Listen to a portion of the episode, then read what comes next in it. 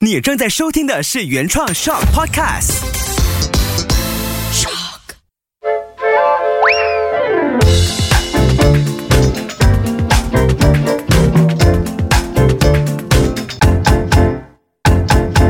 欢迎嚟到，欢乐广东话，我系 Ivy，我系 Jamie，我係 Taco。诶、你哋有冇覺得咧？反正我越嚟覺得啦，嗯我覺得越啱 key 嘅人 咧，就會行埋一齊嘅，會一齊做嘢啦。啊，有喎，最近我都係咁樣覺得，哎诶，嗰啲唔啱 key 嘅嘢咯，你點樣死拉難拉都係哎同频才会共啊振嘛，唉，講一句同频才會共振，同频加埋共 振，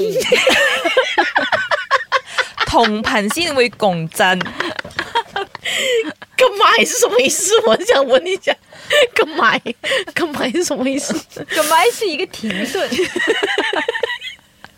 我得學你可以繼續你嘅課啦。好似我唔中意咧，我唔中意啲唔公義嘅事。咁 Ivy 老師咧，其實嗰啲好有正義感嘅人啊，真係遇到啲嚇，你唔中意我啊？你不公啦，嘅不是事。中意，我都听懂啦，係，啦，正義嘅事，好似 Ivy 老師就係嗰種咧，好有正義感嘅人。如果佢見到嗰樣嘢係唔啱嘅話，佢一定會企出嚟嘅。係喎，係啊，但係好多人就覺得算啦，算啦，冇冇理啦，多一事不如少一事啊麻啦。煩啊！所以我覺得今日我要同大家分享一啲咧，可以窒翻人轉頭嘅廣東話，即係冇俾人恰啊嘛。嘛就啊，即係翻转保头，保護自己嘅廣東話係咪哦，保护保護自，己，係啊即，係有人窒你嘅時候，你好嬲，然之后窒窒翻去氣啊，窒放佢，窒翻去，係啊塞翻去，又或者令自己比較有氣勢啲嘅廣東氣話。勢之母，让你厉害一点的要那自己种，氣勢一點啊，气势一點啊氣勢，一點嘅廣東話嗓門大一點啊，啊啦，教下教下呢個我需要，我俾人恰啊最近，呢一句廣東話咧，我翻查呢個歷史之後，我有先發覺到吓、原來呢個廣東話嘅出處係咁嘅喎。不過我教大家先，你做初一，我做十五。啊，講一下，你做錯事我就吃， 我可沒說，嗯你做錯嘢我就做十三五嗯嗯，嗯是什麼？十五唔吃五，哦我就把自己的手給吃了。係食五係十五， 十嗯你做初一，我做十五，哦，啊風水輪流轉的意思。啊。係啦，你做错事情，我就把我手指吃 了，更有争气，我觉得 更有氣勢。更有气势。嗱，我要講古啊！而家我有個古喺五百年前嘅喎，OK？正德年間啊，你知幾時冇啊？正德年間，哎呀，咁有一對夫妻係好恩愛嘅。嗯，喺舊陣時咧，你知啦，女人要做好多家務噶嘛，一做嘢做，話乜都做啊，好辛苦啊。嗯哇！呢個老公就好錫老婆噶喎，嗯佢同老婆講：夫人，官人係夫人 哦啊，OK，夫人唔好改個故仔。夫人，不如咁啦，以後由初一到十四嘅家務就你做。嗯咁由十五到月底就我做，嗯，咁你咪唔使咁辛苦咯。哦，咁我哋你你做初一，我做十五咯。係啊，就係咁嚟一個故仔，非常之恩愛一個愛情故事。唔知嚟到呢個呢個年恩間，愛不是應該你從初一一直做到三十？ 30怎麼會是你做初一，我做十五嘞？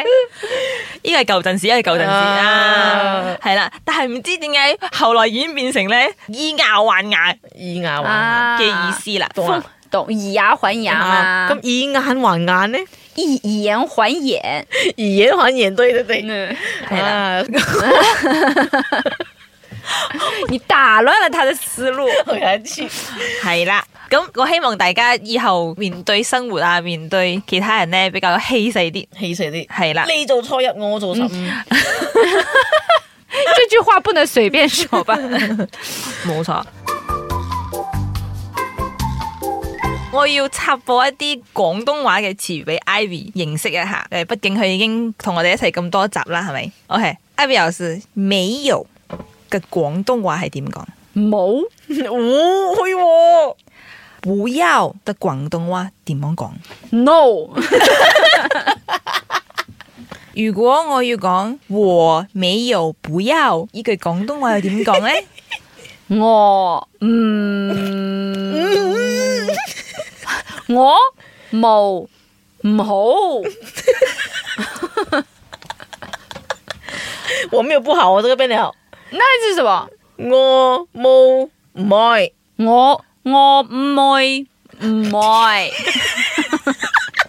我冇唔爱，我 I don't want it，我冇唔爱我冇唔愛，啊！我冇唔愛，系我而家要讲嘅一个广东话咧，咁你要同我讲，究竟我系讲没有定系不要？你要分辨一下啊，我本來就分辨不了。嚟，呢句廣東話叫做你冇三分顏色上大紅，你冇三分顏色晒唔大紅，咁、嗰個冇係沒有 or 不要，不要，唉，对了哦，猜对了， 所以根本就不用學，蒙就可以了。咁三分顏色上大紅，你知唔知點解啊？給你三分顏色，你就以為自己跳染缸 啦。哇！哎可以了，可以了，可以了，可以了可以了，毕业了，毕业了。诶、我我覺得完全是用華語的知識庫在硬上這堂課。哇，我從來唔知道話啊，呢、個中文係咁樣講嘅喎。如果啊三輪更啊，你冇三分顏色上染缸啊，咁點解係上大紅？上上點大紅色，诶、咁三分呢？一點點紅。三分顏色上大紅，中给你一点颜色，你就以为是紅色。是红色。诶、其實佢講嘅意思係差唔多噶。咁紅色有有喜氣洋洋嘅感覺，嗯係咪？嗯，咁我哋驗報嗰陣咧，係咪要用好多好多好多好多嘅驗料？所以其實三分咧係驗唔到咩色嘅。嗯哦啊，咁喺廣東話入邊咧，三分顏色上大紅咧，就係講吓，你得三分啫，你都唔夠料，所以唔夠料係有貶義嗯嘅意思嘅。诶、所以咧佢係批評咧，有啲人咧，哇，人哋俾你少少面啫，嗯哇，你就你还以为自己是大爷呢？唉，你就不可一世嘅樣，啊非常之惹人討厭。哇，俾我你已少少好處了，三分顏色上大紅。系啦，嗯哎呀，我想问下你哋有咩古仔系呢啲三分颜色上大红嘅古仔冇？有吗？沒有啊，我是一個不上大紅的人嚟的，没有人敢给他三分颜色，应该 说因為不我 怕他怂大红。啊，没有人给我愿意给我三分颜色，从来的我都是我自己去求三分颜色 的。他都是自己上色的。啊，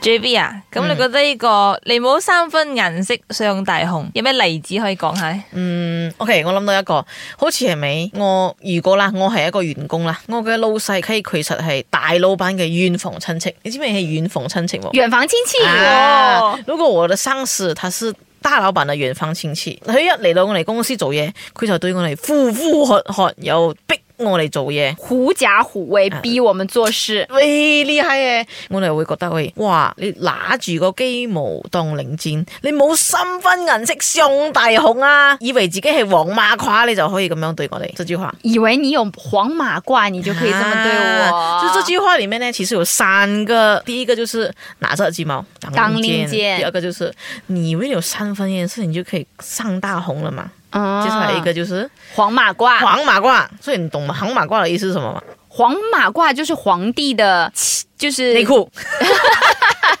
还有皇帝的內褲，他就可以亂來啊！你想？不是黄马褂，哪里是皇帝的内裤？其實黃馬褂嘅由來咧，就係、你喺舊擺舊擺咧，你為國家有啲功勞嘅話咧，皇帝就會賞賜你一件黃馬褂噶啦。